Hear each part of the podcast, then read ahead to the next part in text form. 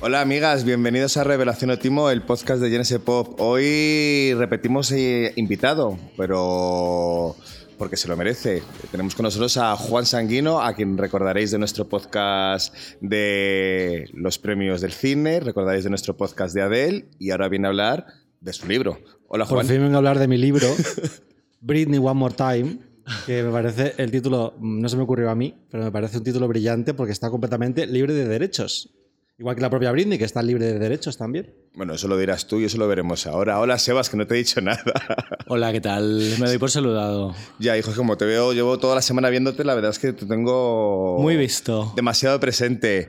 Eh, Juan viene a hablarnos de un libro, pues como decía, Britney, One More Time, que no sea que no tenía marca registrada esta frase, y que es un libro en el que intenta repasar un poco la biografía de Britney de manera ilustrada, por decirlo de algún modo. Bueno, intento y espero conseguir eh, eh, hacer la biografía de Britney, contar la historia de Britney. Es un libro que pertenece a, a este tipo de libros muy de libros del VIPS, básicamente. De estos libros que los ves y dices, compra impulsiva. Libros para regalar, porque es un libro que va más allá de la biografía y menos allá de la biografía. Es decir, no es la biografía que yo habría escrito si hubiese hecho una biografía al uso, Claro. por una cuestión de extensión, porque es un libro que está muy marcado por el aspecto visual. Es un libro que está ilustrado por una ilustradora que se llama Inés Pérez, que es maravillosa y que a mí cuando me propusieron el, el proyecto me da un poco de, de reparo porque hay- a mí hay biografías de este tipo, biografías ilustradas, que no me gustan visualmente. Que me parece que la cara del, del artista es el artista como podría ser eh,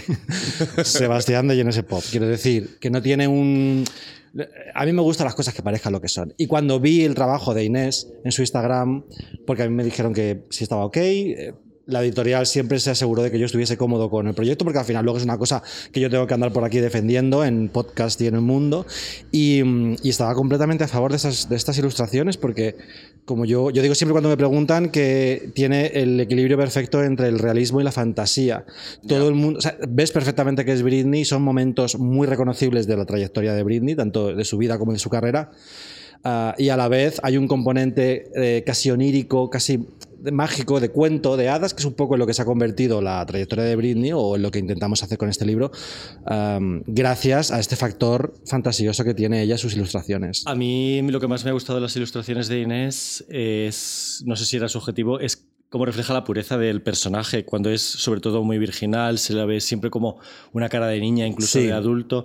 No sé si tú has hablado con ella que era su objetivo. Pues fíjate que yo no he interactuado con ella. Todo el rato eh, que nos comunicábamos, yo le hacía como notas a, a sus bocetos a través de nuestra editora. Y, mm, y cuando empezaron a llegarme los primeros bocetos, yo alucinaba porque la, la recreación de la cara de niña de Britney Spears, que no tiene nada que ver con la cara que puede tener ahora. La última ilustración del libro es una foto actual de Britney, es una ilustración actual que pues es una ya tiene la nariz operada, un poco de file en el labio de arriba, es una mujer más madura, es una mirada distinta. ah, entonces, esta progresiva, digamos, entre la primera ilustración, que es la de ella de pequeña bailando delante del espejo eh, y reflejándose como Madonna, que es una idea mía, pero que está perfectamente ejecutada por Inés, eh, porque Britney siempre decía que se imaginaba que era Madonna en, cuando bailaba en el, en el, en el baño de, con los peluches puestos a forma de público. Ah, esa cara, o la cara de ella llegando a Nueva York cuando se bajó del taxi y dijo, ¿dónde están las vacas? Porque ella no entendía que, que no hubiera vacas en Nueva York, hasta la cara de cuando ya está rapada con el paraguas agrediendo a los paparazzi, o cuando al final ya está en su Instagram con esos selfies que se hacía, que había todo tipo de conspiraciones respecto a si estaba tratando de mandar señales, que es una conspiranoia loca de los fans que acabó demostrándose que era verdad, es una mirada completamente distinta. Y Inés tiene una capacidad para, eh, para transmitir ese dramatismo y esa sensibilidad del personaje que se va corrompiendo, que me parece una preciosidad y que si no, si no es suficiente conocer la historia de Britney como, tal y como la he escrito yo, eh, las ilustraciones ya son una, una motivación suficiente para comprar el libro. A, a mí me, han- me han, me han gustado mucho las ilustraciones, pero claro, yo debo decirte que me ha gustado más lo que has escrito tú, porque me parece una cosa muy difícil, porque hablar de un personaje del que se ha hablado tanto, del que en teoría todos sabemos todo, eh, no sé cómo te documentas para a- llegar a determinadas anécdotas que a mí personalmente, por ejemplo, yo que he estado escribiendo de Britney 10 años, 15 años, eh, no conocía. Pues con, pues, por suerte, con mucho tiempo. Yo siempre digo que yo soy freelance, entonces estoy acostumbrado a manejar mis tiempos para bien y para mal, lo cual es una fuente de ansiedad horrorosa. Em, pero eh, sobre todo para mí es importante perder el tiempo.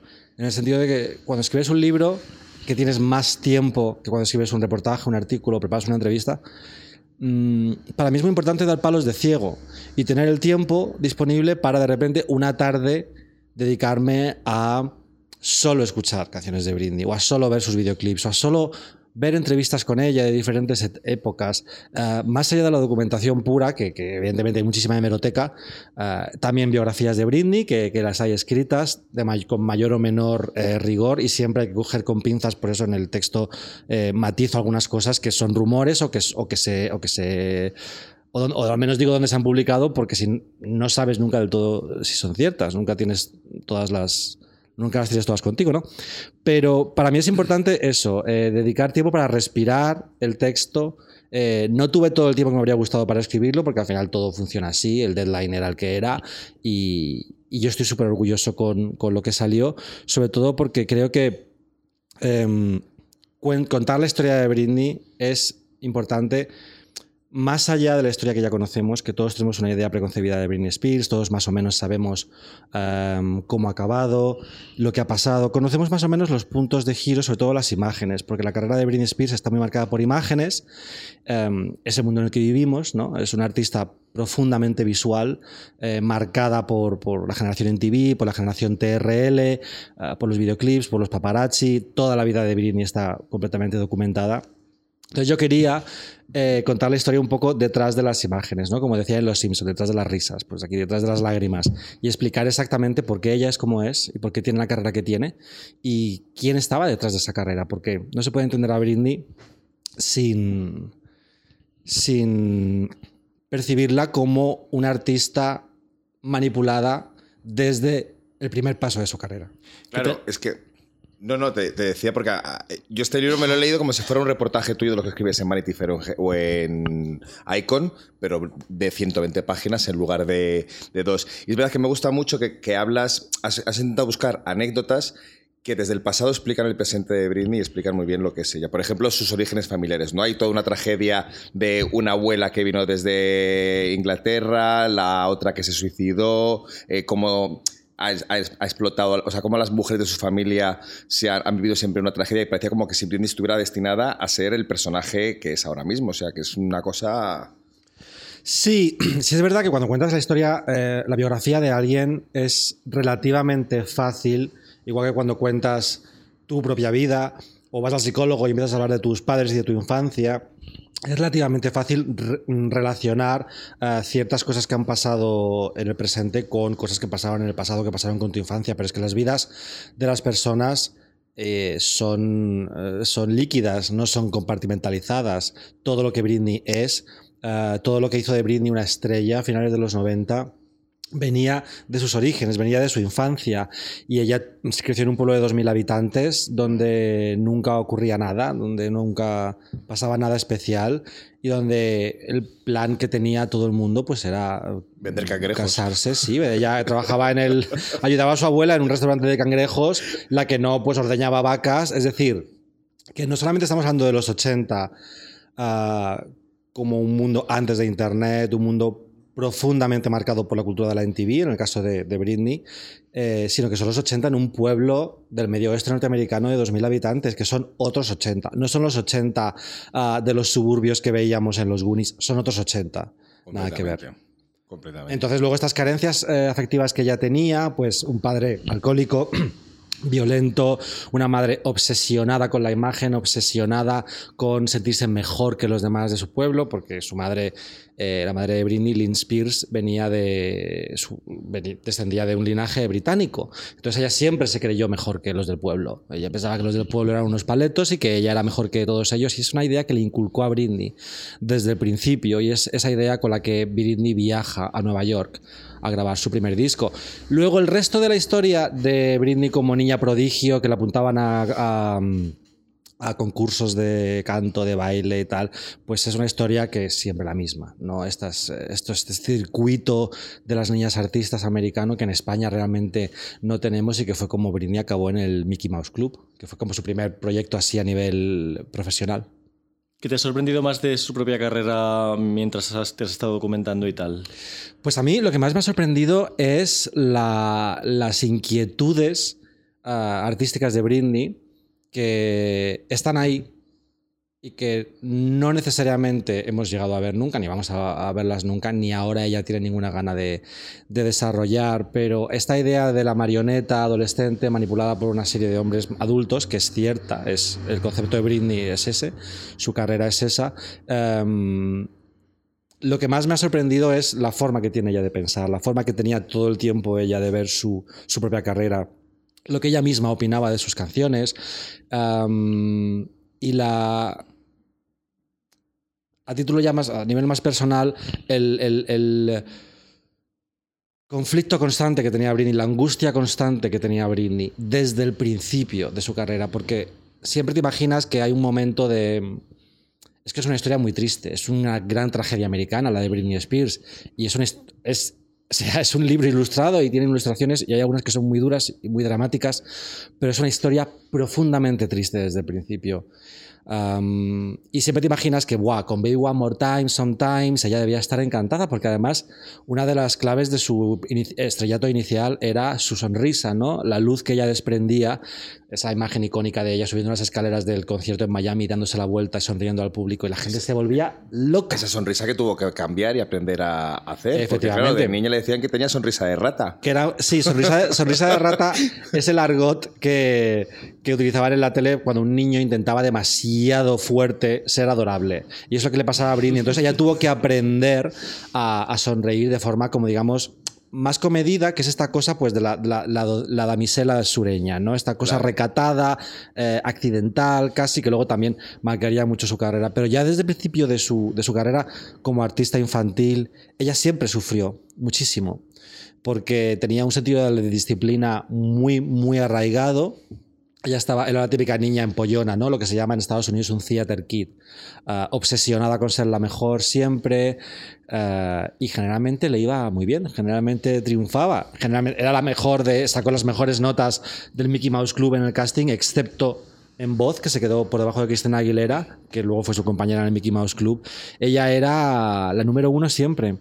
Entonces, esto hizo que cuando la gente empezó a criticarla, ocurrió más o menos en la época de Oops, I Did It Again y sobre todo en la de I'm a Slave for You, ella no entendía por qué la criticaban. Ella no entendía por qué, si ella hacía todo lo que se supone que tendría que estar haciendo, lo que le, allá le habían educado para, sí, si, se curraba muchísimo, si trabajaba duro, si, hacía todo lo que le decían, que iba a triunfar, que le iba a ir genial. Y sin embargo, no le iba genial porque la gente la odia, a mucha gente la criticaba con muchísima virulencia y ella no entendía.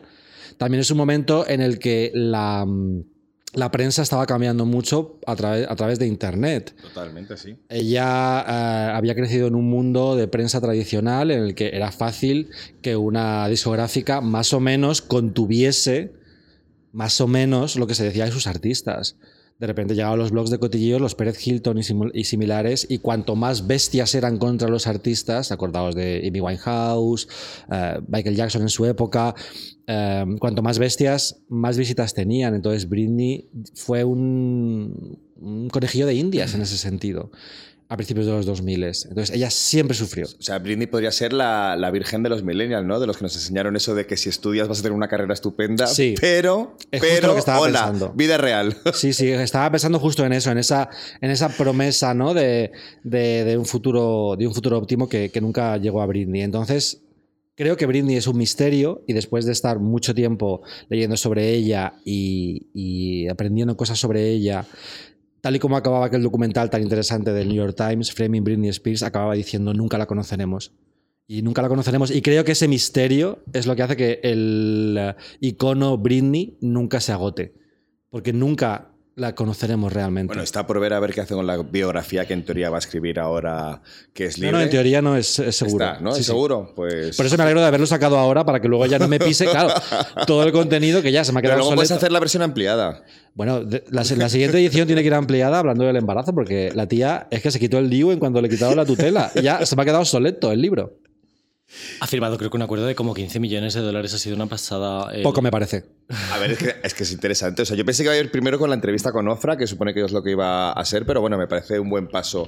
Que haga una- porque es verdad que es ella contando su historia, que es algo que no ha hecho nunca, porque nunca le han permitido contar su historia. Ha contado la historia que, creían, que creía que tenía que contarnos, pero no ha contado su, su verdad. Por eso a mí, a la hora de preparar este podcast, más que hablar de la biografía de Britney, que creo que todo el mundo más o menos la conoce, y, y que no la conozca, que se compre el libro de Juan, que por cierto va a estar a la venta en Genesis Pop.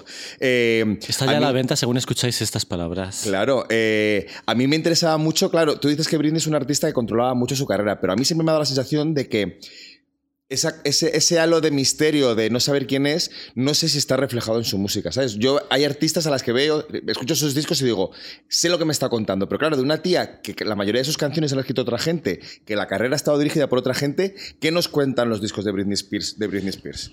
Pues a mí me parece que eh, cuanto menos control tenga Britney sobre su música, menos interesante es como artista, pero más interesante es como icono popular, como figura de la cultura popular. Porque es imposible entender a Britney sin la manipulación externa desde el principio de su carrera. Eh, ya fuera su madre al principio, que es la que llevaba los castings, luego se fueron a vivir juntas a Nueva York, como ah, aquel primer disco que ella grabó, Baby One More Time, que grabó unas canciones con Eric Foster White, que era un tío de 30 años, que lo típico que siempre que salía en prensa decía productor de Whitney Houston y tal. Bueno, a ver, produjo, coprodujo una canción de Whitney Houston en el disco I'm Your Baby Tonight, que no fue single ni nada, y ya está. O sea, no es técnicamente es productor de Whitney Houston, pero no, era un tío sin mucha experiencia que lo primero que le dijo fue, olvídate de los gorgoritos, porque Britney cantaba muy bien, y eso se puede comprobar en los vídeos de YouTube de cuando era pequeña. A ella le gustaba mucho María Carey, le gustaba Whitney Houston como buena niña de los 90. Y Eric Foster White fue el que la enseñó, que es una cosa muy perturbadora, es un hombre de 30 años enseñando a una niña de 15 a cantar con la voz de bebé con la que Britney luego se hizo famosa. Um, que ella tuvo que aprender a poner esa voz porque n- claro no es su voz no es su voz natural entonces eh, ella grabó como cuatro canciones del primer disco con él y luego em, Larry eh, voy a decir Larry David no Eh, bueno Larry que es su, su manager que no me acuerdo cómo se llama que era el abogado de Backstreet Boys le, le puso en contacto con Max Martin que era Larry productor. Rudolph. Larry Rudolph, eso es. Eh, una figura súper importante en la carrera de Britney. Él era el abogado de Backstreet Boys y le puso en contacto con Max Que Martin. me, que me fascina esa idea, esa cosa de decir, llamo a este tío a que me busque una carrera y en 15 días la tiene. Bueno, sí, porque él vio. Diga, Britney. eh, Luego, estas historias siempre se llenan mucho de leyenda. Y esta cosa de eh, cuando Britney entraba en la habitación, todo el mundo se la quedaba mirando, porque la habitación se iluminaba. Cuando ella eh, ac- actuaba, cuando cantaba, cuando bailaba, cuando hablaba, esa educación que tenía. Eh, la gente se sentía enamorada de ella porque ella siempre ha sido una performer en el sentido más literal de la palabra porque performaba encima del escenario y debajo de él también. Ella estaba 24/7 interpretando un papel, ¿no? Que le habían inculcado que era el papel que tenía que... Pero eso lo- además lo cuentas en el libro, que es porque estaba en el Mickey Mouse Disney Club este, que estaban como en una pecera, como en Sí. un zoológico, donde la gente pasaba a verla. Esa Sí, imagen sí. es completamente dantesca, es ter- totalmente, terrorífica. ¿eh? Unos, niños, unos niños siendo observados por turistas. Efectivamente, porque estaba en Orlando, entonces la gente iba a Disney- World, luego se pasaba por los estudios del Mickey Mouse Club y les veía ahí ensayar. Entonces, esto lo tenía ella súper arraigado y de repente, em, cuando le decían en el primer disco lo que tenía que hacer, pues ella lo hacía. Simplemente. Entonces, Max Martin, ella fue a hacer el casting de, con Larry Rudolph. Larry Rudolph se quedó enamorado de ella. Mucha gente no creía en ella. Es verdad que mucha, Sony Music pasó, por ejemplo, de ella. RCA también. Y de repente Larry Rudolph le pone en contacto con, con Max Martin y ocurre una cosa que a mí me parece muy interesante en el pop. Por un lado, estamos hablando de la primera generación de cantantes, y esto es súper importante, que eh, cuando adquirió el uso de razón, ya estaban Michael Jackson y Madonna en el panorama. Es decir, Claro. cuando, cuando los Backstreet Boys, Christina Aguilera, Jessica Simpson, Britney, todas, Aliyah incluso, que era un poquito más mayor, uf, no, para R. Kelly, cuando estos niños cumplen 5 o 6 años y empiezan a ver la tele, ya está la MTV a full, a plena potencia, y Michael Jackson y Madonna son las dos personas más importantes del planeta. Estamos hablando de una época en la que los, los videoclips de Madonna y Michael se estrenaban en el telediario. O sea, era gente súper importante. Entonces, estos niños nacen no solamente con el referente musical de Michael y Madonna, sino con la aspiración de ser como Michael y Madonna, y también en Estados Unidos Janet, que es súper referente para, para todas las artistas femeninas. Porque Janet y Michael, a diferencia de Madonna, tenían un factor sobrenatural que tú cuando ves actuar a Michael Jackson, desafiando la gravedad, convirtiéndose en pantera, realmente parece una criatura sobrenatural. Y es una cosa que la gente se volvía loca con, con él, ¿no? Re- Resucitando a los, a, los, a los zombies de repente. Entonces, estos artistas ya nacen con ese referente. Son performers porque ellos han visto a Michael y a Madonna desde que son pequeños. Eso por un lado. Y por otro lado, ¿qué pasa con Max Martin? Que cuando Max Martin lanza a Britney, lo que está haciendo Max Martin es franquiciar su sonido. Porque las canciones de Britney son iguales que las de Backstreet Boys. Es que aquí lo siento, pero aquí tiene que entrar a hablar Sebas porque estamos hablando de su persona favorita del mundo de la música. Por favor, no, no, no, que yo ya hablé de Max Martin, ya he hablado en muchos episodios de Max Martin, que hable Juan. A ver, a mí no me gusta mucho como productor Max Martin, me parece un matemático... Lo es. Es un matemático, pero para mal. O sea, Björk sería la matemática para bien y Max Martin sería la persona con calculadora y fría y de creatividad, para mi gusto, muy poco meritoria, ¿no? Um, a ver, sí no. Entiendo el rechazo que puede provocar este, este tipo de fórmula, igual que de repente, pues, una película como Armagedón o una película de Marvel te puede parecer eh, una película formulaica, porque lo es, pero también creo que si, como decía en la red social, si hubieras inventado Facebook, habrías inventado Facebook. Si fuera fácil hacer lo que hace Max Martin, lo haría todo el mundo. Y no lo es. Entonces, Max Martin inventó una cosa que a mí me fascina, que es eh, como decía antes, la franquicia del pop. Es decir, él hace un producto que es Backstreet Boys y ese mismo sonido lo recrea con, en este caso, un producto distinto, que es una especie de spin-off de Backstreet Boys y de que también estaban producidos por Max Martin, que es Britney Spears.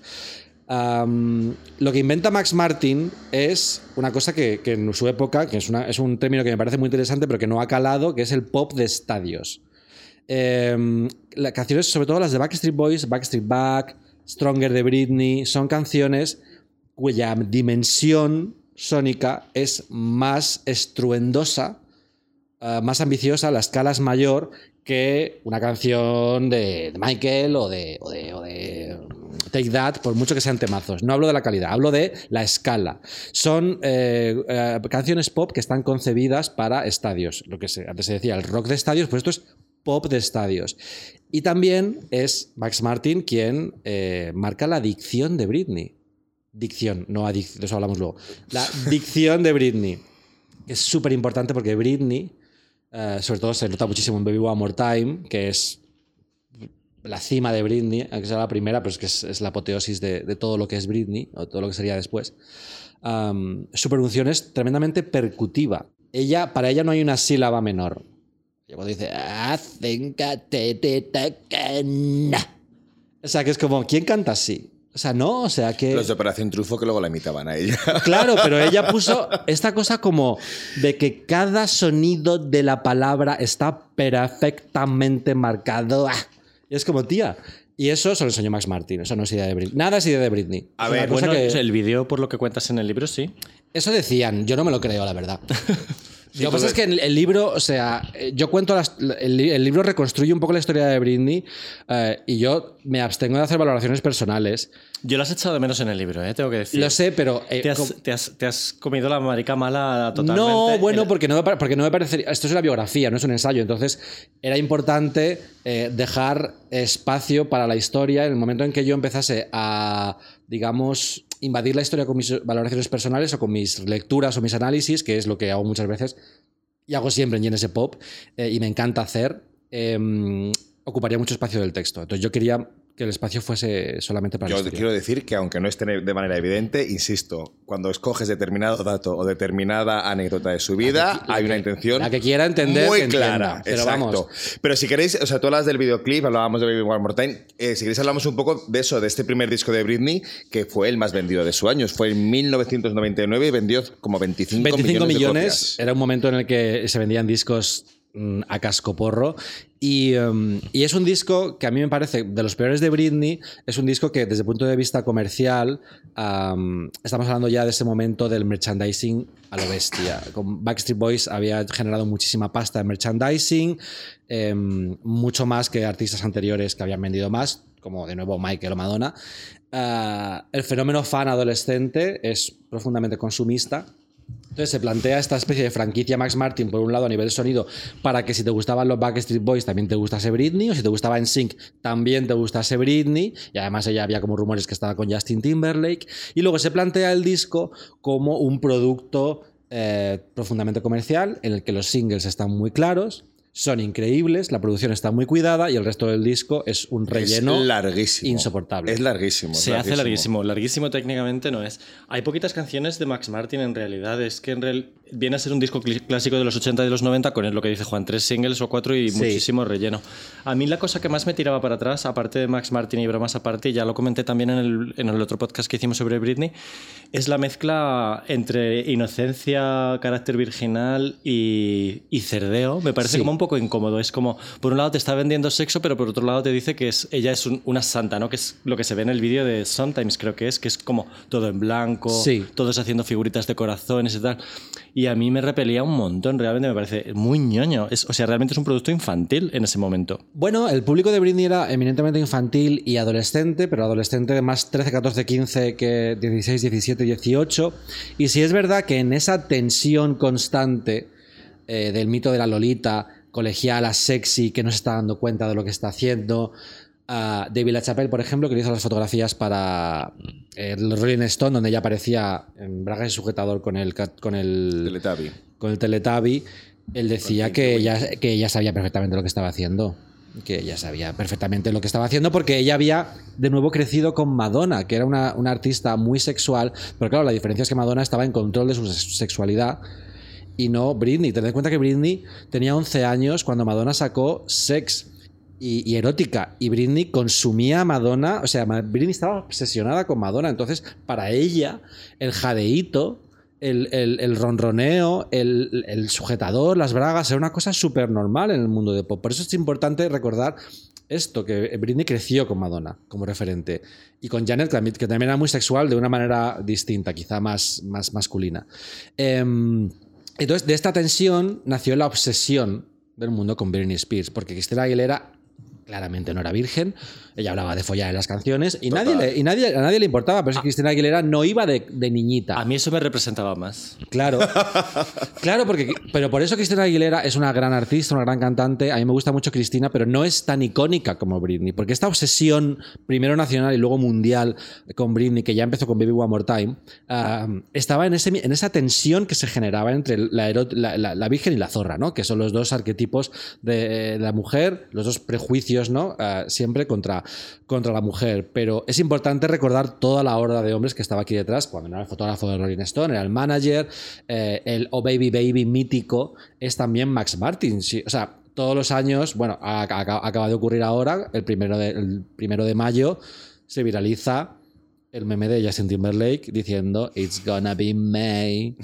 que es exactamente como Max Martin, que era un sueco que no hablaba bien inglés, pronuncia May igual que Bay, Bay, Bay, Bay. Esto, esto es Max Martin. Él hizo la maqueta y luego ellos grababan la maqueta exactamente como él les decía que la grabase.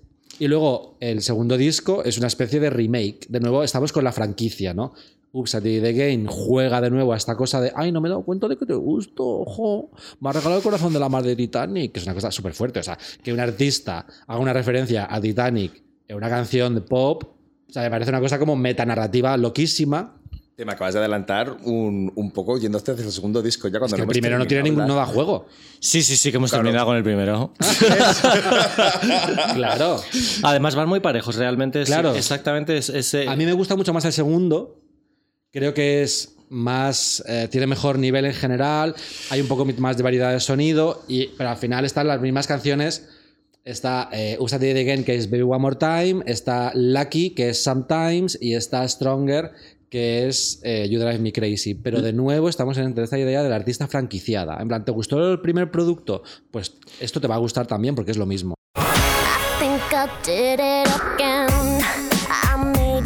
I more than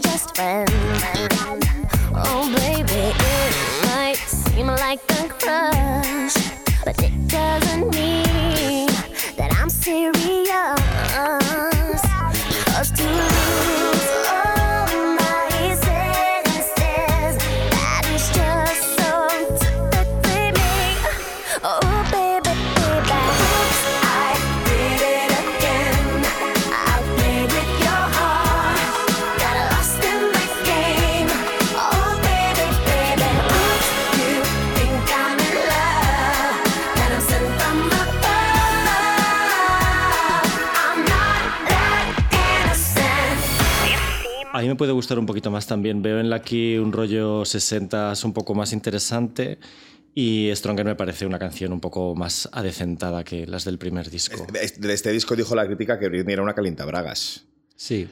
O Y sea, el New York Times. El New York Times fue, ¿no? Calienta braguetas. Calienta bragueta. Bueno, hija, igual también calentó alguna braga que otra. no, No sé yo si Britney es muy icono lésbico, la verdad. No sabría se besó.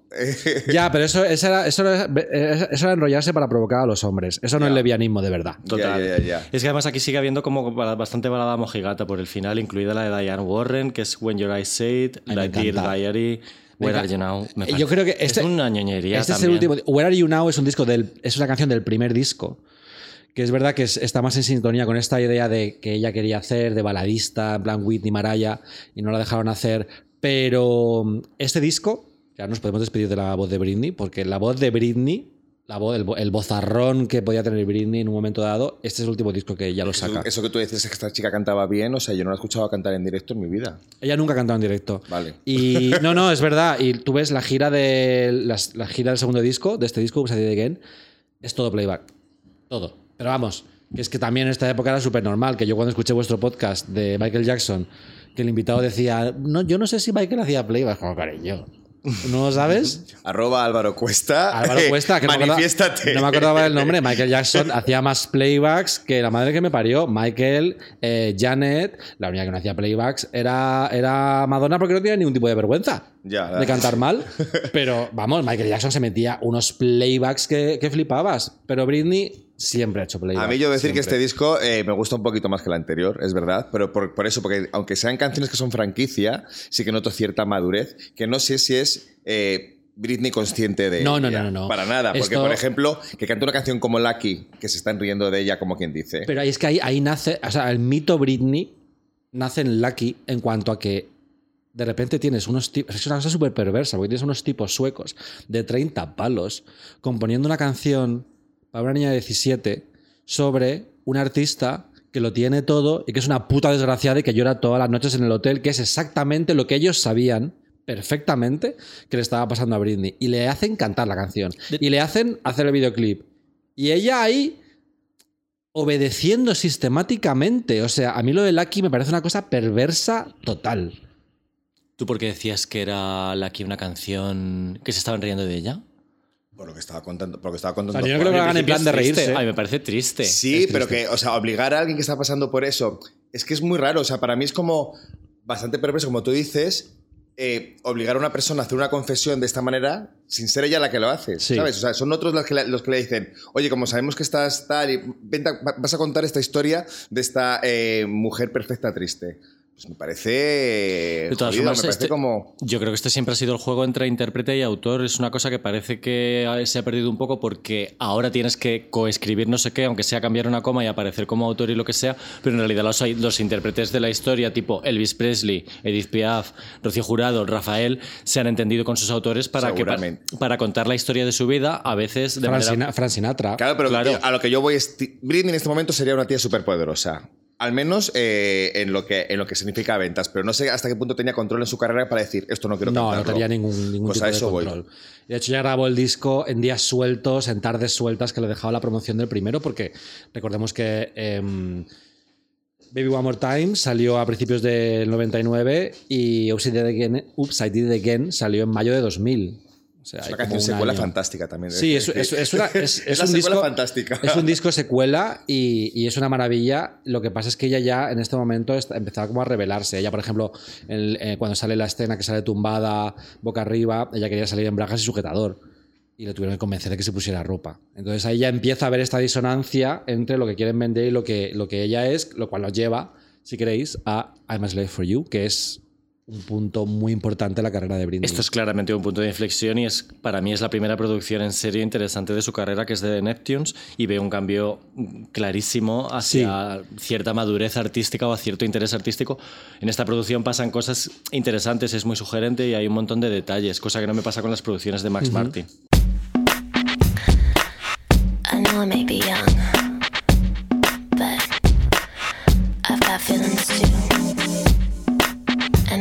to do what I feel like doing. So let me go and just listen. All you people look at me like I'm a little girl. Well, did you ever think it'd be okay for me to step into this world? Always saying, little girl, don't step into the club. Well, I'm just trying to find out why, cause dancing's what I love. Yeah. Get it, get it, get it, get it. Uh, get it, get it, get it,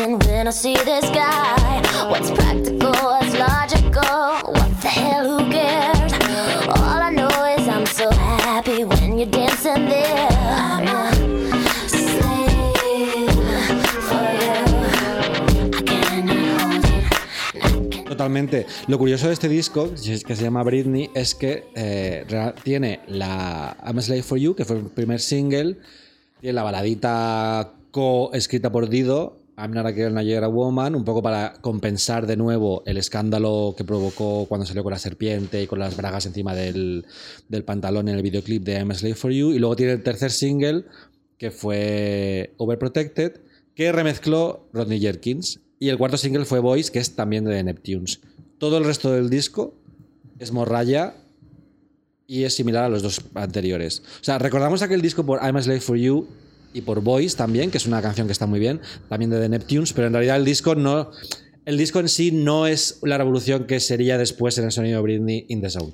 Britney es un disco bastante, bastante básico. Sobre Overprotected me gustaría... le- Bueno, en Genesis Pop, Jordi, eh, nuestro redactor principal de Barcelona, hizo un top 40 de canciones de Britney y es muy interesante en el, el análisis que hizo en el sentido de canciones que la gente ha recuperado después de saberse lo de la tutela, Sí. como para ver reinterpretadas. Y Overprotected es una de ellas porque dice cosas como, no necesito que nadie me diga lo que quiero, estoy harta de, harta de que la gente me diga que tengo que ser otra persona excepto yo misma, necesito cometer errores para saber quién soy, mi vida ha, sido, ha estado tan sobreprotegida, o sea, la gente ha visto ya aquí eh, señales Sí, de, de lo que ha sido la sobreprotección durante toda su vida. sí, pero a mí eso me parece más una interpretación que un mensaje por parte de Britney. Creo que Estamos esto- en 2001, es muy pronto. Claro, creo que esto. Quedaban seis años, siete todavía para su tutela.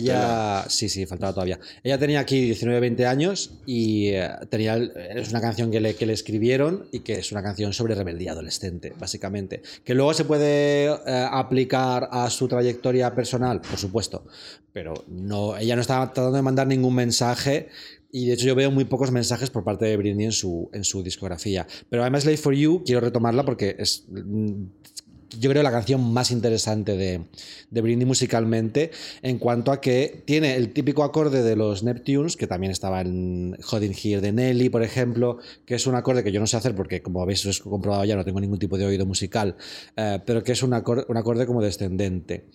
Eh, lo de tu, tu, tu, tu, tu, tu, que genera cierta sensación fantasmagórica, que es lo último que esperarías encontrar en una canción pop esa, esa- esta cosa desasosegante que tiene My Slave for You, asfixiante, de que estás bailando en una discoteca, pero te cuesta respirar, hace mucho calor, hay muy poca luz, no sabes dónde están tus amigos. Esta cosa que es como muy sexual y a la vez un poco peligrosa. Y creo que, es, que está muy conseguido, y luego es una canción que el estribillo va hacia abajo, porque dice, ama slave. ¿Qué canción pop va hacia abajo en vez de hacia arriba en el estribillo? A mí este tipo de producciones de Britney me recuerdan más a Prince. Eh, Sí. No veo más, eh, no veo tantísimo la influencia de Madonna musicalmente o de Michael Jackson como la de Janet Jackson, como Sí. has dicho, y la de Prince. Y este rollo me parece a mí pues muy Prince. Pues sobre todo porque esta cosa, el sonido es muy Prince y las estrofas habladas son muy Janet. Este rollo así como del susurro, casi hablado. eh, Además, Live for You es, es imposible casi de tocar a piano. O sea, tú puedes cantar esa canción, es prácticamente toda hablada. Y es, y es alucinante. Y, y Britney, que es una, era una gran bailarina, en este videoclip hace la coreografía, yo creo, más difícil. Y hay un clip en YouTube que os animo a buscarlo, que es el plano entero de ella haciendo la coreografía del estribillo sin parar, sin cortar la cámara, y ella te lo hace. Y es una gran bailarina porque las coreografías de los dos primeros discos eran muy robóticas, eran muy de brazo, brazo. Eran muy para aprendértelas tú en casa e Sí, imitarlas como muy, buena acro- marica muy o como buena acrobática. niña, Aquí claro. ya es una cosa mucho más Janet, mucho más Michael, mucho más sugerente. Y mm, también es verdad que ella eh, eh, tenía. A ver, eh, este, ella estaba estaba en un momento vital como complicado, ¿no? ella O sea, cambió, de, cambió de coreógrafo porque ella se enrolló con el coreógrafo. Claro, pues estaba con Justin, que fue con, con el, con el coreógrafo con el que le puso los cuernos, ¿no? ¿Fue este o...? Que luego fue el que denunció a Michael el Jackson por bueno, abusos. sí, o sea, todo... Wade este- Robson, todo está este rollo conectado. Estaba ya coqueteando con drogas. A mí me gusta mucho de este disco que el sonido es verdad que cambia. Me imagino que es porque evidentemente cambia de productor. Pero me empieza a recordar un sonido como de música más negra tipo TLC o las Destiny Child. Tiene ahí como ese... Es que bueno, lo que se llevaba, Ali ya estaba súper de moda en Estados Unidos en aquel momento y fue una época, bueno, pues todas las, ah, todos los artistas infantiles tienen su punto de inflexión, todos, Molly Ringwald, ah, Miley, Shirley Temple, Joselito, Marisol, todos tienen la película o el disco o las dos cosas, que es el ahora soy una persona adulta. Y ella, Britney, pro- se proclamó a sí misma como una adulta en I'm a Slave for You.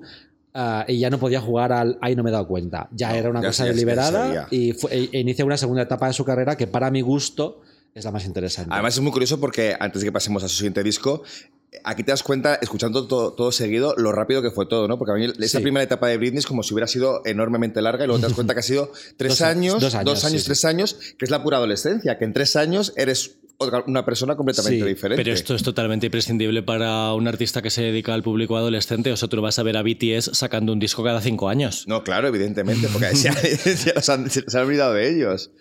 Sí, y de hecho lo, lo decía Donny Wolver de New Kids on the Block, que decía, eh, en cuanto tus fans empiezan a beber cerveza, se acabó. Métete algo, cariño. Es que se acabó porque además no hay relevo generacional. O sea, Backstreet Boy, New Kids on the Block, eh, Take That son grupos con cinco años de historia porque um, cuando los, sus fans de repente cumplen 18 o 19, que incluso reniegan, porque acordaos de aquel momento en el que fuimos a la universidad y de repente todo el mundo renegaba de eh, las bases Spice Girls o... Notas, pero sí, todo el mundo. Yo a esta persona la conocí con una camiseta de las Spice Girls en la facultad. Sí, pero yo soy especial. Pero era minoría, minoría total. O sea, yo recuerdo ese momento Sí, sí, de sí. renegar de todo lo que te había gustado de adolescente y los adolescentes nuevos dicen, uy, este artista que le gustaba a mi hermana mayor, para nada. Hay que romper con Hay eso. que romper con eso y tengo mi propio ídolo. Entonces, son, siempre son cinco años porque es la vida natural del, del adolescente. Y, y en la época de I'm Slave for You, ella ya se vuelve contestona. A mí me parece una época muy interesante porque ella ya pues, cuenta que está por la cocaína, que fuma, eh, está harta de que le digan que, que, que cuando es virgen porque es virgen, cuando es puta porque es puta. Ella ya empieza a contestar a las entrevistas y estamos viendo ya... Para mí era súper importante en el libro contar gradualmente la caída, debacle, decadencia de Britney, cómo llegamos al momento de raparse la cabeza y que la internen y que el padre firme ese documento de tutela. Eh, quería ir sembrándolo a lo largo de todo el texto desde el principio, no solamente con las enfermedades mentales que había en su familia, sino con eh, cómo ella se va volviendo más contestona. Y al final eh, ella empieza a colaborar con los paparazzi como para tratar de rebelarse con la ayuda de los paparazzi hasta que llega un momento que no es capaz de sacarlos de su casa, ¿no? Entonces me parece... Literalmente no los podía sacar de su casa sí. porque vivía Y con hay un momento muy, muy, muy clave cuando ella ah, va con Kevin Federline a la playa y está, esas escenas que están fumando ellos completamente white trash y ella avisa a los paparazzi para que vayan para hacerle las fotos porque ella quería como ven, demostrar a Justin que lo había olvidado, que tenía un novio nuevo y eh, ella dijo, bueno, después de un rato dijo, ya os podéis ir. A los, no a no sé- paparazzi digo, sí, cariño, ahora se van ahí, se quedaron Es ahí que, toda la tarde. Es, que esto no era Ana Obregón haciendo el posado Pero de verano. lo cual dice mucho de la ingenuidad de Britney realmente, que ella creía que podía decirle a los paparazzi, voy a estar en esta playa con mi novio, venid a hacerme fotos y luego decirles, ya os podéis ir. Y coincide con el momento In the Zone, que es un disco que yo creo que ha envejecido un poco mal, pero que a mí me parece, a mí me encanta, o sea, lo sigo escuchando muchísimo. A ver, la ingenuidad de Britney evidentemente desaparece en este disco que aparece en 2003. Y cuya primera, el primer single que sacaron, yo creo que de manera bastante errónea, fue ese dueto con Madonna. Que imagino Bueno. que Britney por fin cumplió su sueño de colaborar con el artista que más admiraba, pero vamos, Mi Against the Music, en, en mi opinión, no hay por dónde cogerla. A mí me parece una canción rarísima. O sea, Eh, de- a nivel de estructura, eh, quiero que me guste todo el tiempo. Creo que me gusta cuando no la escucho. Me pasa como con American Psycho, con la película. Cuando no, las- cuando no la veo, creo que me gusta más de lo que cuando la veo digo, no me encanta tanto como pensaba. Porque todo lo que es Me Against the Music me gusta, pero el videoclip es horroroso. La canción. Bueno, el videoclip eh, eh, inaugura ese género de dos artistas que se empiezan a rebozar de un lado de la pared a la otra, porque eso lo ha hecho también Shakira. Mm. Rihanna con Shakira o no sé qué. O la Girls Aloud con, con hay Sugar algo, Babes. ahí hay un género. el Hay un subgénero de videoclips. Sí, Mi Against the Music sale después de, de este momento beso en los, en los VMAs, el que Cristina Aguilera no sale porque enfocaron a Justin, para enfocar la reacción de Justin, que fue un mom- es un momento muy icónico y que realmente nosotros ya éramos adultos en aquel momento y cuando recuerdas ese beso y la que se montó y dices, joder, qué mundo tan distinto, ¿no? Que de repente dos artistas se besasen, fuese una cosa provocadora, escandalosa. Yo ese momento, fíjate que no lo recuerdo tan Uy, yo importante yo sí, como ahora. Fue, ¿eh? fue brutal. Eso Ya, está- ya, ya, ya. por Fue un escándalo. todas Igual es que yo- partes. Te Ella digo- tuvo, ella tuvo que ir a, a la, a la CNN a dar explicaciones y ella fue con el mascando chicle toda la hora. Diciendo, Y "Pero qué- Madonna estaba en el momento de American Life que su popularidad estaba por los suelos. Sí, sí, sí, sí, hombre, se, ar- se arrimó a la escoba que más calentaba. Que Totalmente. Era, que, era, que era Britney. Eh, tú cuentas en el libro que Britney grabó este disco con la intención de hacer música como la que escuchaban los gays del momento, que eran Kylie y Madonna. O sea, Bueno, que la- claramente ella quería ya ser una Sí. diva gay, porque cuando los gay adolescentes te abandonan, los que te van a seguir queriendo siempre van a ser los gays. estaba, estaba muy de moda, sobre todo porque, A ver si se lo aprende Katy Perry. A ver. desde luego, conoce a tu público y lee la habitación, cariño. Este plan, esta frase no es de Britney, es de Larry Rudolph, por supuesto, que es quien tomó esta decisión, pero de repente eh, hay una canción producida por Moby, de repente, que dices, coño, es interesante. Que luego él renegó de ella, él la puso a caldo en una biografía que escribió, en unas declaraciones, dijo que era una, una artista totalmente manufacturada. Pero aquí Bueno, está lo es. Aquí está Moby. Porque lo ¿Qué es, pero... ¿Qué canción fue? Eh, Early Morning. Early Morning. Es que vamos a hablar de todas antes que de Toxic. Porque Sí, sí, de, por de- favor. de entre todas, de entre todos los artistas manufacturados que hay, que son muchos, Britney es la más importante y la más famosa y la más, refer- la más referente. Entonces, sí es una artista manufacturada, pero eso no la hace menos interesante, al contrario. Es que lo que está claro es que no vamos a hacer un, podcast analizando la discografía de Backstreet Boys. Estamos todos de Oye, acuerdo. si, que- si quieres lo hacemos, pero... La La discografía. discografía no, la, sing- la singlografía, si queréis, sí. No, mira, de Backstreet Boys yo dije todo lo que tenía que decir en el reportaje de... Lo leéis, que está en genesepop.com, donde también puedes comprar unas tazas preciosas. Y el libro de Britney One More Time. y el libro de Britney One More Time. Y, los, li- y los libros antiguos de Juan Sanguino también. Es verdad, todo, todo mi catálogo. Entonces, em, este disco, a mí me parece un disco que es, tiene poca cohesión a nivel de sonido. Eh, ningún disco de Britney la tiene, excepto Blackout. Pero todas las canciones tienen su punto. Tiene un poquito. Esta cosa era- es un disco un poco como de los que salían de OT. Un poquito de balada, un poquito de latino, un Fíjate, poquito yo, de. yo cuando, cuando iba a escucharlo ahora antes, porque hace mucho que no lo escuchaba, pensaba que era como uno de los discos favoritos de, lo- de- de los fans, ¿no? Porque podría ser como el disco ese que, que al, ca- al cambiar la imagen de repente eh, lo tuvieran como especial cariño, que fuera un disco icónico dentro de su corta discografía, pues también es muy... es muy- Yo creo que todos los discos de las artistas eh, pop tienen su ensayo antes. El disco, por ejemplo, más favorito de los fans de Mariah es Butterfly. Y Daydream es un poco un ensayo de Butterfly.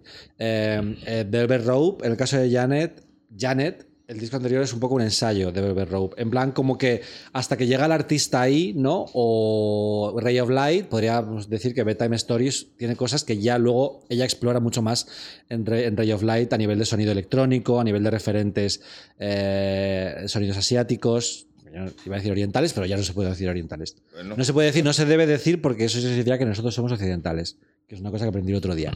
Entonces, Britney, o sea, para mí, eh, eh, la apoteosis de Britney como artista es Blackout y eh, para mí In the Zone es un ensayo de Blackout.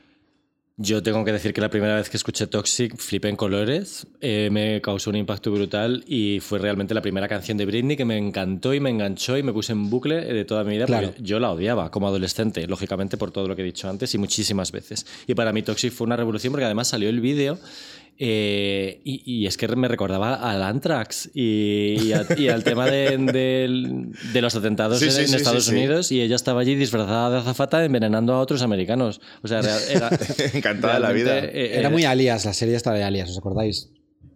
Eh, la de J.J. Abrams. Jennifer Garner con pelucas, sí. Sí, sí. Eh, Y luego el resto del disco no tenía esta correspondencia con Toxic. No. ¿no?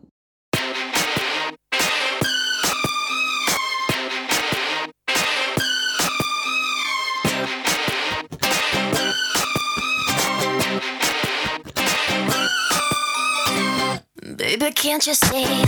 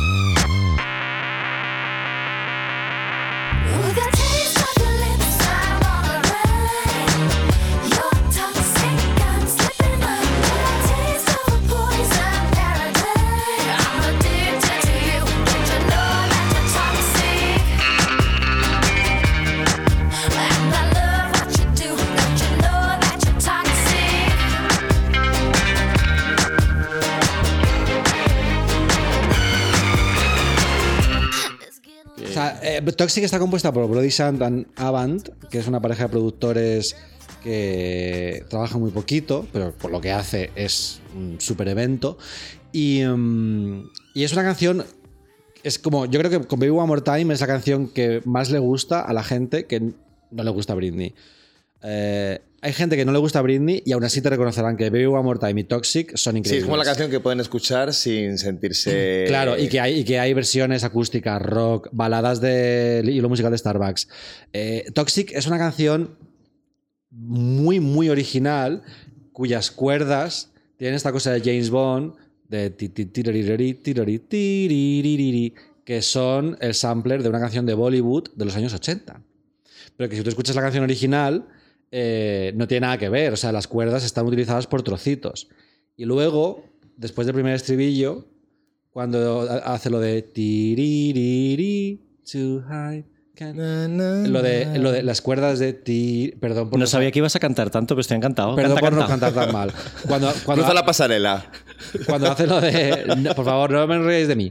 Cuando hace, cuando hace lo de son las cuerdas del principio invertidas. Ya. A ver, Porque que no somos... este rollo tóxico de perder la cabeza. O sea, toda la, toda la canción. O sea, la canción tiene muchísimas capas eh, a nivel, por ejemplo, vocal. eh, porque cuando ella empieza a cantar, es la Britney normal, ¿no? Y cuando ella empie- empieza lo de Too high, can't come down, es como que ella está en plan. Son como voces en su cabeza, ¿no? Que hay una espiral de sonido. Going round and round. Es una canción que el mensaje de estoy perdiendo la cabeza por un tío, quiero perder la cabeza, es como una droga, soy adicta. Eh, esta cosa psicodélica casi, ¿no? Como de neurosis, está en el sonido de la canción, está en la voz de Britney, está en la Entonces, letra. entonces es la canción que mejor define a Britney, ¿no? Bueno, no, Eh, pues hay un debate sobre esto. Las hay mejores. Pero No. Claudio, vas a decir algo de Kylie, ¿no? Bueno, sí, claro, que la gilipollas de ella rechazó esta canción. Hay que decir que en estos créditos, en los créditos de pobre. aparte Ya, de bueno. Bloodshine y Avant, los productores que ha dicho Juan, está Katy Dennis, que es la autora de Can't Get Get You Out, of My Head, sí. de Kylie y de I Kissed a Girl de Katy Perry. O... Puede ser, puede ser. Y, Bloody- y- y estos de Bloody también han hecho un par de canciones bastante chulas para, para Kylie. Así que un saludo para Katy Dennis, que para una mujer que hay. Katy Dennis, que además En los créditos de compuso, compuso la letra de la canción a toda hostia. Le dijeron, eh, eh, Toxic fue la última canción que entró en el disco, lo tenían ya masterizado. En plan, vamos a enviarlo ya a, a imprimir y tal. ¿Tienes la canción o no tienes la canción? Porque Britney la, tiene, la va a grabar ya. Entonces ella hizo con la letra. Tu, tu, tu, escribió la letra toda hostia, o eso ha contado ella siempre, y, la canción entró en el disco de pura coña. Que es verdad que luego estas cosas siempre adquieren un poquito de textura de Leyenda leyenda, urbana. pero eh, Y también está la leyenda de que el sello quería eh, de single más bien las canciones más hip hopadas en vez de, en vez de Es que era lo que se llevaba en aquel momento. O sea, en aquel momento Beyoncé estaba. salía, sacaba su primer disco, eh, Destiny Child había vendido muchísimo. eh, se llevaba ese sonido. eh, Michael Jackson había trabajado con Rodney Jerkins. R. Kelly vendía muchísimo en Estados Unidos. Entonces tenían Outrageous, que iba a ser single, pero no fue porque se. que se se rompió la pierna grabando videoclip Britney, tampoco estaba ya como ya eh, aquí ya estaba bordeando la Crazy, Crazy Britney y, no estaba ya para promocionar nada, pero había un remix con Snoop Dogg preparado. Uh, I Got That Boom Boom también, muy, muy, muy urbano, muy R&B y, y es curioso, pues lo que yo decía, que es un disco en el que conviven muchos géneros, muchos sonidos distintos y es un disco que no es agradecido de escuchar de seguido, a diferencia a lo mejor del segundo, por ejemplo, pero es un disco muy agradecido de escuchar en canciones sueltas porque todas están realmente bien y tiene Every Time, Que es esa, esa Es- canción dedicada a Justin, ¿no? en la que ella está acreditada como letrista, que yo, bueno, Bueno, hija, igual puso. A ver, yo creo que esto lo que ocurre es que el compositor se sienta con ella y le dice, a ver, ¿cómo te sientes respecto a este tema? Entonces ella lo explica y luego él, él- él- él le, da, le, da, le, da, eh, le Forma. da forma, porque ella siempre decía que, nunca, que no tenía particularmente interés en, en componer. A ella le gustaba mucho Sheryl Crow, por ejemplo, Macy Gray, ella quería hacer ese sonido, pero luego la llevaban por otro lado. Y en este momento, pues de repente, pues este disco es un poco como que tiran de ella por todas partes. Quieren que suene como Destiny Child, quieren que suene como Kylie, quieren que suene como Madonna, quieren que suene como todo lo que se llevaba en esa época. Es la época también que sale Love Angel Music Baby, que es un disco fundacional totalmente Gwen del pop, de Gwen Stefani, que también luego sería muy influencia en, en Blackout. Entonces, no sé, es como muy. Un, dis- un disco como muy de mezcla, pero Every Time ya es una balada en la que Britney no, no es una balada de gorgorito, es una balada de, susur- de susurrito. Sí, como más de sentimiento. Ella se quedó muy tranquila eh, grabando este disco porque luego no volvió a grabar durante tres años más, mínimo, porque se dedicó a hacer otras cosas muy Se dedicó a interesantes. A, grabar un reality. Se dedicó a grabar el reality con Kevin Federline, Chaotic, que fue un Que sería un buen nombre de disco, ¿eh? Chaotic. Sí, fue un momento completamente ah, de pérdida de la dignidad, ¿no? Porque era como, en aquel momento la, la telerrealidad era una cosa muy barata, pues estaba Paris Hilton y Nicole Richie, los Osborne, pero era una cosa como No era muy de ahora, vulgar. no era lo de ahora. era lo de ahora. No era Carl Era una cosa muy vulgar y era como, tía, eh, ¿qué estás haciendo? Ella se había casado con... Con, Con Kevin, Kevin Federline, se quedó embarazada enseguida, pero es que ella siempre, y es otra cosa que quería dejar muy clara yo en el libro, ella desde que tiene uso de razón, ella siempre ha querido vivir en el campo y tener muchos hijos y tener un marido que la quiera. Es todo lo que ha querido en la vida. Pues eligió mala carrera para ello. Eligió mala carrera para ello y eligió malos hombres también, porque Justin Timberlake era un gilipollas. Y si siempre se, es como, ay, en cuanto dejó con Justin, perdió la cabeza. No, perdona. Justin ya era imbécil. O sea, no era una buena influencia para Hombre, ella. La, la cosa esa que cuentas tú de los dedos, de huéleme los Vamos. dedos al salir de. Es muy fuerte. Sí, eso, si quieres saber lo que, a lo que se refiere el audio, cómprate el libro. Claro. Eh, Yo es que no he seguido mucho Justin, pero voy a decir que Cry Me a River me parece un temazo alucinante cada vez que salga este tema. Es que me parece una obra maestra. Dedicado a Britney. dedicado a Ya, ya, ya, Britney, por eso lo digo. que ella le- Es él, que le, es lla- una- él le llamó y le dijo, oye, ¿te importa que monte una canción? Va un poco sobre ti. Y ella, ok. Y luego dijo... Que además me, me encantó el detalle de que Rosalía, cuando hizo el videoclip de. ¿Cómo se llamaba la canción? eh, Bagdad, ¿no? Sí, la de Bagdad, que tiene un sampler de esa canción, se disfrazó con el mono rojo que tenía Britney en Upside Down. Total. O sea, es como. Es que las es más- interconexiones son brutales. Es más lista. Eh, hay un disco que, no, que nunca se lanzó en, aqu- en esta época, que tiene una primera canción que se llama Mona Lisa, que os invito a escucharla. Está, está en, en Spotify porque formó parte de- del reality. Pero en YouTube hay sesiones de este disco y es un disco completamente RB. eh, muy, muy mm, parecido a lo que hizo Michael Jackson con Invisible, por ejemplo Sí. esta cosa de RB muy machacona, eh, muy, muy ramplón, un RB muy ramplón. Eh, muy lo que hizo Justin con el primer disco también, con Justified. No la parte de Neptunes, sino la otra parte, la de Like I Love You, todo esto. Eh, y ella, sí es verdad que ella, Mona Lisa es una, una canción autobiográfica en la que ella habla sobre cómo se siente respecto al acoso de los paparazzi, al juicio de la prensa, al juicio mediático y del público. Y es una canción muy curiosa que no tiene nada que ver con Blackout. Nada que ver. Vamos con Blackout. Pues Aunque ahora, ya hablamos A de él. Blackout ya le dedicamos un, Le dedicamos un podcast casi entero. entero. Pues hablo yo de Blackout. Pero Sí, claro. Que es- que, que no estoy hablando nada en este. No me estáis dejando hablar nada, ¿eh? Eh, Blackout es un disco eh, absolutamente alucinante de principio a fin, incluso Why Should I Be Sad, que es como la peor canción y que no pinta nada, pero que tiene su gracia también, porque habla, está, habla sobre Kevin Federline. Es un disco que me parece acojonante cómo habla, tanto a nivel de sonido como de letras, mm, como a nivel vocal, cómo habla del momento que estaba viviendo Britney, sin que ella tenga absolutamente nada que ver. Y el hecho de que ella no tenga nada que ver con la creación de este disco lo hace aún más representativo del momento en que ella estaba viviendo, porque ella no estaba en control de su carrera. Estamos hablando de un disco que tiene la voz de Britney siempre distorsionada. Britney se ha convertido en un autómata, se ha convertido en un robot. Si creíamos que estaba, porque se habló mucho de la digitalización de, de I'm Slave for You y el susurrito, porque también hay, una teoría fan o que dice que eh, I'm a Slave for You no tiene melodía porque ella dejó de saber cantar. Eh, entonces en- encontraron un sonido suficientemente plano y monótono como para que ella no tuviera que cantar. Lo cual, si es verdad, me parece una puta genialidad por parte de, eh, de los Neptunes. De, mm, ¿Cómo se llama? El de El de los Neptunes. Farrell Pharrell y Williams. Chad Hugo. Chad Hugo, sí. Entonces, de repente, Blackout lleva esto al extremo. It's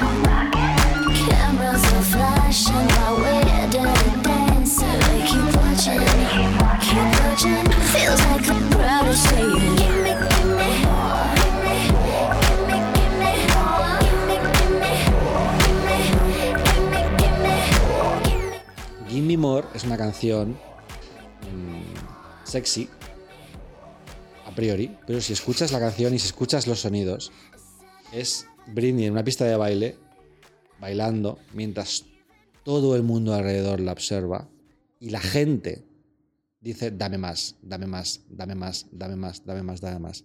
Y la voz de More, More, es una voz completamente terrorífica, de película de terror. Toda la producción del disco es como un manicomio a toda pastilla. Absolutamente. Es el sonido de la locura y, y a la larga lo, lo que dicen los analistas, eh, los musicólogos, los críticos musicales es eso, que tiene el- el- la gente en ese momento no lo sabe o sí lo sabe, lo intuye, pero que en realidad se está retratando el sonido de la locura. Es un disco de la des- descenso a los infiernos de la locura totalmente. Hay una crítica maravillosa de Tom Ewing, que es para mí un referente en crítica musical, que um, escribe en Pitchfork y él decía que es como Laura Palmer cuando está atrapada en, el- en la habitación roja. Eh, es un disco que está cantado desde un lugar que no conocemos. Es un disco que está cantado desde un lugar muy siniestro, fantasmagórico, eh, el que la- la máquina ha reemplazado a lo humano completamente. Las voces humanas están siempre distorsionadas y una de las pocas apariciones de la voz de Britney es cuando en Get Naked ella dice please. Dice, Por favor. Y ahí se escucha la voz limpia de Britney.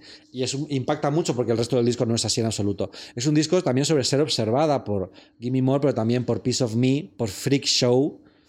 Eh, es un disco que temáticamente tiene una coherencia que no tiene ningún disco de Britney, que tienen muy pocos discos del pop. Es un disco en el que los singles dan igual.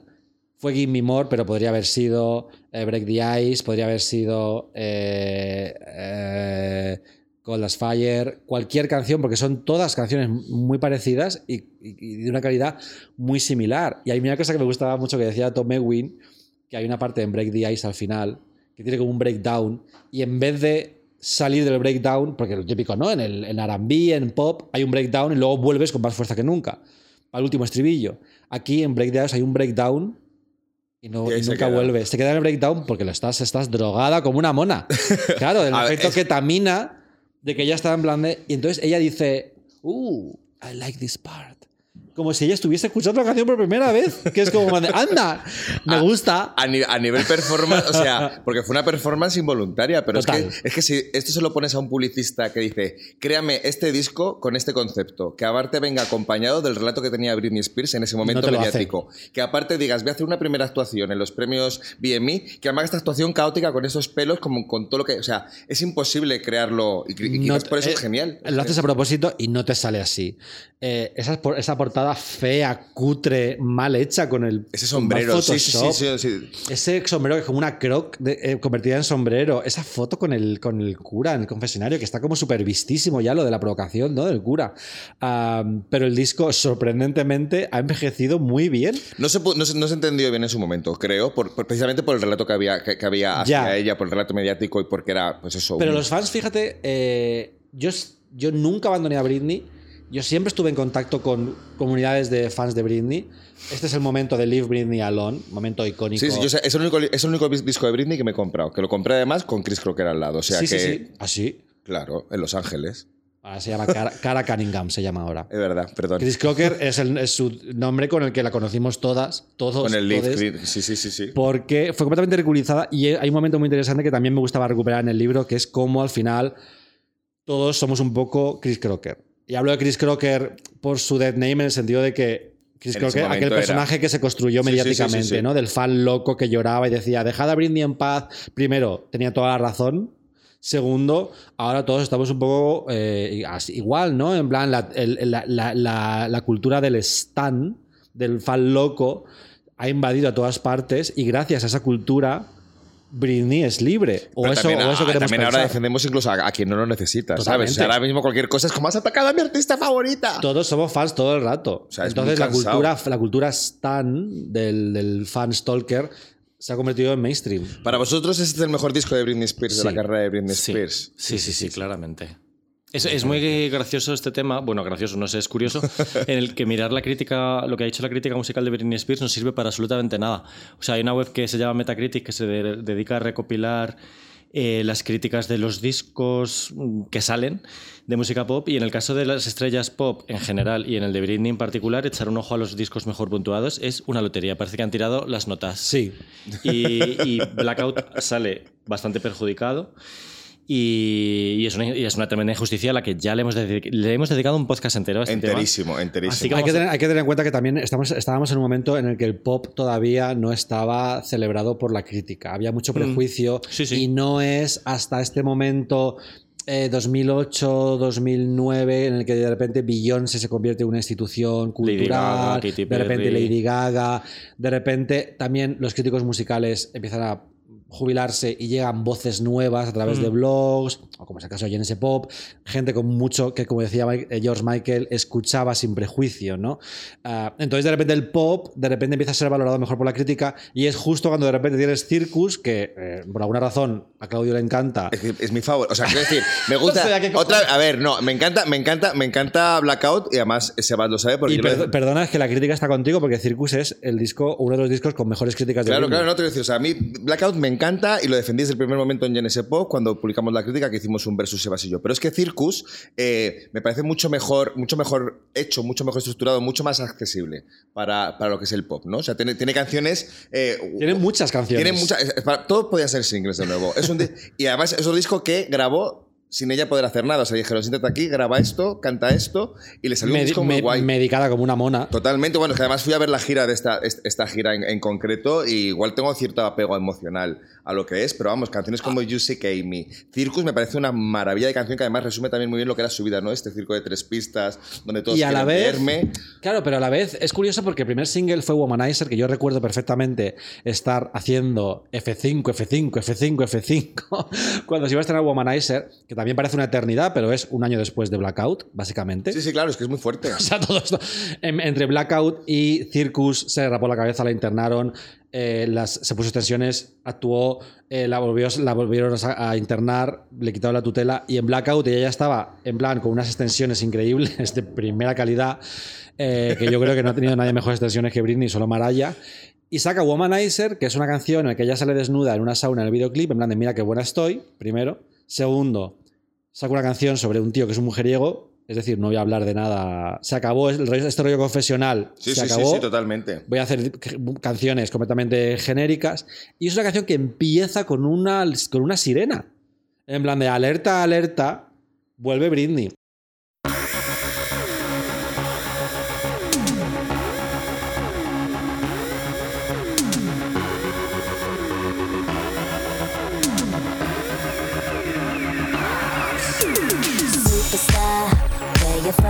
How's it going?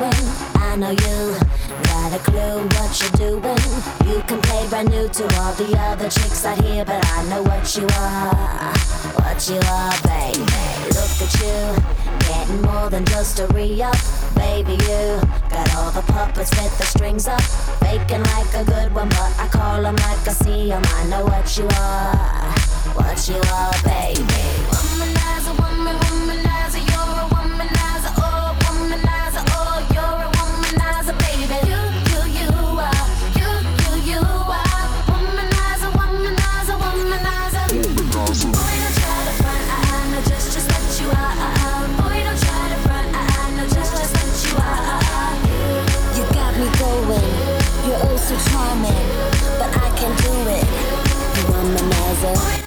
Fue su segundo número uno, después de One More Time.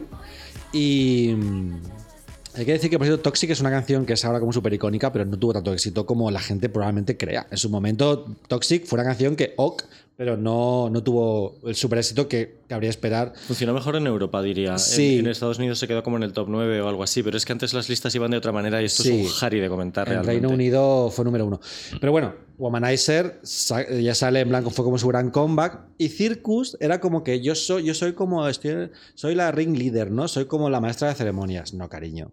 Tú eres, una, tú eres uno de dos freaks del circo. Sí, pero, pero a la vez era realmente la que hacía que todos los, o sea, todos los ojos se posaban en ella. O sea, esa, Sí. esa persona estaba en un circo, sería el freak del circo, pero es por lo que pagabas la entrada para ir a ver ese circo. Sí, y de hecho, las últimas grandes actuaciones de, de Britney son ya de esta época. En es- en esa el, gira. el X Factor, la actuación de Womanizer de X Factor es alucinante. Y además que hay, hay- me gusta porque en este disco, aparte de eso, hay canciones súper raras y súper chulas como Phonography, que me parece Sí. una, una, una, una locura. A mí me encanta, que es un bonus track. Pero Realmente. aquí- Phonography es, perdona, Phonography es muy blackout y eh, es que los bonus track de Britney a ver, suelen ser mejores que canciones que han entrado, porque aquí está un Quicksand, papi.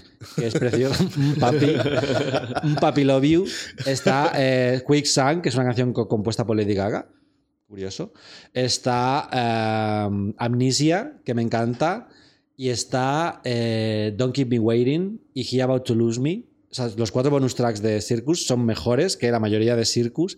Y luego en In the Zone está The Answer, que es otro bonus track que está muy bien. Yo me sumo a, a tu a, a Claudio lo que has dicho de If You Seek Amy, es de mis canciones favoritas. ¿En serio? A mí me parece una, una ordinariedad. eh. Son- A nivel de sonido. Eso- pam, pam, pam, Sí que recupera, odiarla, porque recupera el este- sonido, perdón, recupera el sonido de sus inicios un poco. Yo debería odiarla porque es de Max Martin, pero me parece que es un electro que funciona muy guay y yo siempre le he entendido como un cable a Amy Winehouse porque estaba en una situación muy parecida. Eso es un poco fantasía mía, Ay, qué curioso. porque en realidad If You Seek Amy es Era- Fuck You. Sí, que- sí, sí, Pero- que- sí, que- si quieres, no, si quieres, si quieres follarme, ¿no? Sí. Claro. Es un poco como cuando creíamos que Laura no está de Neck, iba sobre Laura Pausini. Exactamente. Además, yo, yo le tengo mucho cariño a este disco que, insisto, para mí podría ser un, un- un- el, eh, Blackout el- la película original y esta la perfecta secuela, porque a partir de aquí todo lo que pasa con Britney me la suda. Pero es que yo no creo que Circus sea secuela de Blackout. Es que yo creo que no tiene nada que ver con Blackout. Es como un nuevo comienzo. De hecho, hizo la gira conjunta, o sea, en la, la gira que hizo de Circus era una gira en la que ponían los dos discos. Sí, pero ya tardó mucho en cantar Gimme More en Las Vegas, por ejemplo, porque estaba traumatizada por la canción Ya, bueno, no sé. después de lo que pasó en los VMA. Yo tengo que decir que Fan Fatal es un disco que no me gustó mucho en su momento, pero al final me parece un disco bastante apañado y bastante que le dio bastantes números uno en realidad que ya no tenía. De nuevo pasaron fatal. tres años, ¿no? Pasaron tres años Sí. entre uno y otro. O sea, ella aquí ya estaba en Las Vegas, estaba tranquilita, la- estaba pasando mucho tiempo con los hijos, porque ya todos los días dormía en casa. Femme Fatal lo petó. O sea, de hecho, el primer single, Holding Against Me, que tenía un videoclip alucinante en el que ella salía con un vestido de novia y, trocitos de su videoclip, que luego eh, ella se volvía loca contra las televisiones, peleaba contra sí misma vestida de morena. O sea, es una pasada. Es casi la canción menos exitosa del disco. Porque luego lanzó eh, Till the World Ends, Sí. O, o- o- Y- I Wanna Go. I Wanna Go y Criminal. I Wanna Go es bastante chulo. Ay, Criminal siempre me encantaba mucho por la flautita. La flauta. Es que no puedo parar de Criminal, decirlo. Amor Criminal siempre. es un poco Nelly Furtado. Yo la veo, me suena muy Nelly Furtado. Se ha viralizado en TikTok. hace Pero este- poco. es que Ah, la- claro, es verdad. Es que Criminal es otra de esas canciones que ha tenido mucha vida después, más de la que tuvo en su momento. Eh, pero para mí Femme Fatal eso es un disco que triunfó muchísimo entre la gente que no era fan de Britney necesariamente. Suena mucho en las discotecas, pero ya entramos en esta época del EDM, de Avicii, mega genérico. Totalmente. de todas las canciones iguales. Aquí ya perdemos la voz de Britney por completo. Es Britney, pero es que literalmente podría ser eh, Raquel Meroño. Es que no tiene nada, nada, nada, nada, nada de personalidad la voz. La música ahoga la voz de Britney, que es un poco como estaba ella realmente en la, en la vida. Hay momentos de videoclip que no es ella, que es un travesti, que ponen a hombres a bailar con peluca eh, porque ella ya pasa total. O sea, Femme Fatal es un disco que está producido casi a pesar de Britney, no gracias a ella, pero que tiene canciones que a mí me encantan, como Trip to Your Heart, Ese es de mis favos también. que es súper Kylie. Igual que. Tendré que escucharla entonces otra vez. Eh, ¿cuál- había una canción en Blackout, la de. eh, Heaven on Earth, super Kylie también. Sí, esa sí me la sé. Yo creo que Kylie ha sido como un referente no para Britney, sino para su, su equipo. Y también tiene gente en común, ya lo hemos dicho. Big Fat Bass, que es una canción muy, muy vulgar que a mí me encanta. Yo es que agradezco el esfuerzo de intentar ser otra vez como relevante, pero es que, insisto, este EDM que triunfó durante un tiempo, eh, Pero yo ¿Se creo que quedado? yo creo que lo condenamos un montón en su momento y, y les pedíamos a las divas más y luego estas canciones de EDM que tan mal poníamos han, esta- han seguido triunfando en Reino Unido y eh, tú te escuchas el top 40 británico de cualquier semana y todavía sigue habiendo EDM y parece que por a Britney Spears y a Rihanna por hacer EDM en 2010, 2011 que son de los años en que lo hacían eh, les pedíamos yo que sé qué, qué tipo de obra vanguardista O sea, a ver, que yo no puedes hacer vanguardia que todo las- el rato Que no, que no, que no, que yo estas canciones las siguen poniendo, eh, es verdad, en todas las discotecas, porque son las que ponen de Britney, ya no ponen la Britney antigua. Sí, es que Salvo está- las de petardeo que te ponen el Baby One More Time, como mucho. Sí. Esto es la que suena en las discotecas random. y en, los, y en las salas de spinning de los gimnasios las salas de speed de los gimnasios. Pero porque son canciones, y, o sea, son canciones pensadas para la discoteca y pensadas para el show de Las Vegas. O sea, son canciones que luego funcionan muy bien con, con, con, Con el directo. Con la cuando estás rodeado de gente. Ahora, Ya. ponte tú en tu casa este disco para limpiar, te vuelve loca. Totalmente. Dolor de cabeza. Y ya el siguiente ni te cuento. Tuvo, eh, tuvo alguna buena crítica fan fatal, ¿eh? Por ejemplo, en Rock Deluxe Sí. gustó mucho, que me parece un misterio total, pero bueno. De los dos últimos discos de Britney, no sé si rescatáis algo. A ver, yo el Siquiera. War Beach porque re- re- rescató el Is Britney Beach, pero ya está, ¿no? O Una sea. canción sobre el capitalismo, básicamente, sobre. Sí, pero es que- pero es autoexplotarte, que- sobre ser autónoma, auto- autoexplotarte a ti misma. Britney siempre ha sido muy capitalista. Es un icono del capitalismo, aunque ella subió a Instagram de repente eh, soflamas comunistas y, y- Ya. e imágenes de Che Guevara. ¿Ve? El misterio. Es que el misterio, que era como- el misterio inescrutable de, de Britney ¿Cuándo- Spears. ¿Cuándo se hizo Britney comunista? Britney Jean es un disco es, que es una o sea, basura insoportable. O sea, es que yo no me puedo creer. O sea, los singles eran genéricos, pero es que los no singles, yo cuando me salen en el aleatorio, me quiero morir. Hay teorías que dicen que ni siquiera era Britney la que cantaba. Me lo que, puedo creer. que es una. Circula por ahí, sí. a una doble vocal, lo cuento en el libro. Eh, de hecho, ella en Las Vegas, cuando se ponía los playback de las canciones de, de Britney Jean, no son las del disco. Ella siempre se pone playback del disco. Ella no disimula. o No, sea, no, ella, ella no, hace, ella no hace versiones No, no, como no, no, no. falso directo. Ella no, no, no, regraba. Ella le da el play. Ella le da el play. Eh, pero en Britney Jean se pone canciones distintas. Lo cual quiere decir que igual esa sí que es Britney grabando las canciones verdaderamente vocalmente. Em, y es un disco muy malo, muy flojo, que le hicieron muy rápido después de Femme Fatal. Y luego está Glory, que sí que me parece más interesante porque tiene Coupure Electric, que es una canción que ella canta en ¿Qué? francés. La, la intro, ella canta en francés, que es una cosa como muy, muy, muy graciosa. Y Fam Dancing me vuelve absolutamente loque. O sea, es una canción que me flipa, y Fam Dancing, escuchadla si no la, si no la tenéis presente. Es un bonus track. ¿Y Fam Dancing? No, No. no lo recuerdo. A mí, a El mí- bonus track era el dúo con Backstreet Boys. Vale. A mí el disco anterior me gustaba Perfume, ¿eh? Y de este me gusta Slumber Party. Perfume, eh, no, no, no la recuerdo. Perfume es una ah, balada. vale, El- vale. el- el problema- y un homenaje a toda su gran empresa de perfumes que tiene. Es que todo lo que es- hace ya. ¿A qué huele, ¿a qué huele ¿A qué- pues cada año a una cosa diferente, incluso a tres. Es que Britney se, Britney se, se convirtió ya pues en una mega Perfumera. empresa, en una perfumera profesional que estaba ahí en Las Vegas pues vendiendo un poco el merchandising. Era como que tú ibas a verla a ella, como, como cuando iban a ver la Mickey Mouse Club, estaba ya encerrada ella, que además ella siempre pedía que le pusieran jaulas en el escenario, en plan, a ver si alguien, entiendo, ¿eh? si alguien entendía el mensaje. Y luego la gente salía por la puerta del merchandising y se compraba unos souvenirs y unos perfumes y unas cosas. O se hacía la foto con ella, ¿no? Entonces, claro, el- ella era co- como ya era como un vehículo para vender cosas. Y Glory es un disco eh, que puede que acabe siendo el último disco de Britney Spears, porque hay muchísimas teorías de que ella No quiere. no quiere, no va a volver. En plan, y yo de verdad, ojalá, ojalá este chico, este chiquito que, que está es saliendo con guapo, ella, ¿eh? que está más bueno que la madre que lo San, parió. San Sam Asghari. Asghari.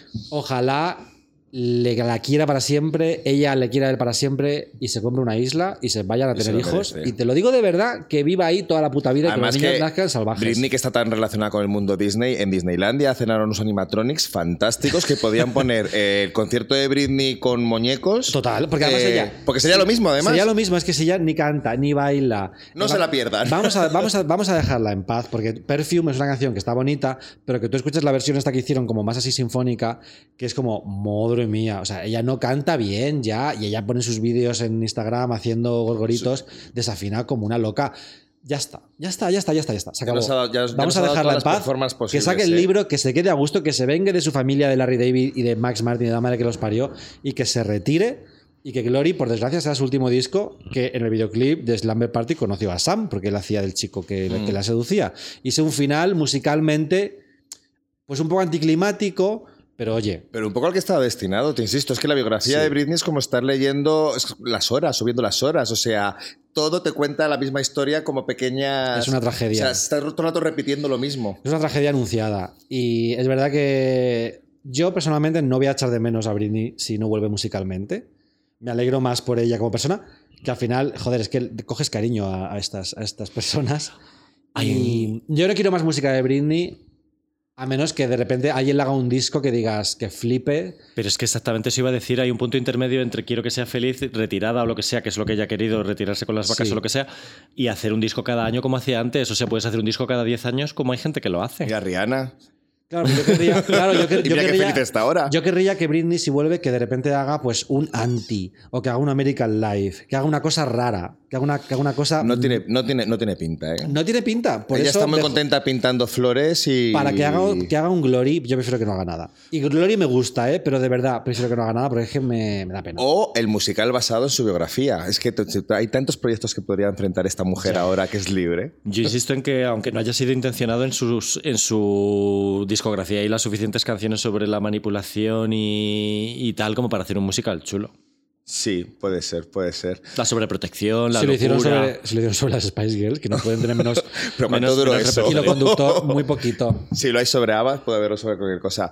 Pues nada, creo que hemos hecho un repaso bastante interesante en lo que es la discografía de Britney, que creo que normalmente no se suele hacer, porque Britney personaje siempre se come a la Britney artista, si es que hay Sí. una Britney artista. Es imposible separarlas. Hay una Britney artista. Britney siempre ha sido una gran performer, como dije antes, en el escenario fuera de él.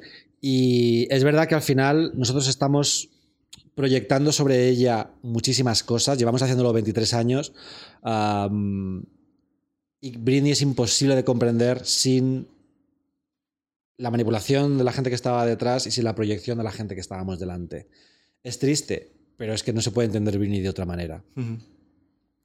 Pues nada, recordamos a todo el mundo que el libro está disponible en la tienda de Genesis Pop. Pues Tam- sí, compradlo. También los libros anteriores de Juan Sanguino y que los gastos de envío son gratis a partir de 30 euros. Si compráis dos libros, Pues no pague gastos de envío. no pagáis Y os lleváis un mensaje grabado en vídeo de Juan diciendo gracias y cantando una canción de Britney. Con el culo al aire. claro, todo, todo, Si os lleváis- si compráis los tres, Si compráis los tres de golpe, por ejemplo, ¿no? Así Hay como... culo, hay culo. Hay culo, hay culo. Pues nada, eh, chiques, que un placer. Gracias, Juan. Te esperamos para el próximo fenómeno, no sé, cuando... Estoy deseando volver, es que me lo paso tan bien con vosotros. Ya, ya, además nos lo haces muy fácil porque tenemos que hablar la mitad cuando vienes. Es un descanso total. Soy muy, soy muy Sí, pesado, sí, ¿eh? sí. Muchas Así gracias. que nada, elige tema que nos vemos en dos o tres meses. Y a vosotros, chiquis, pues eso. Un besi. Adiós.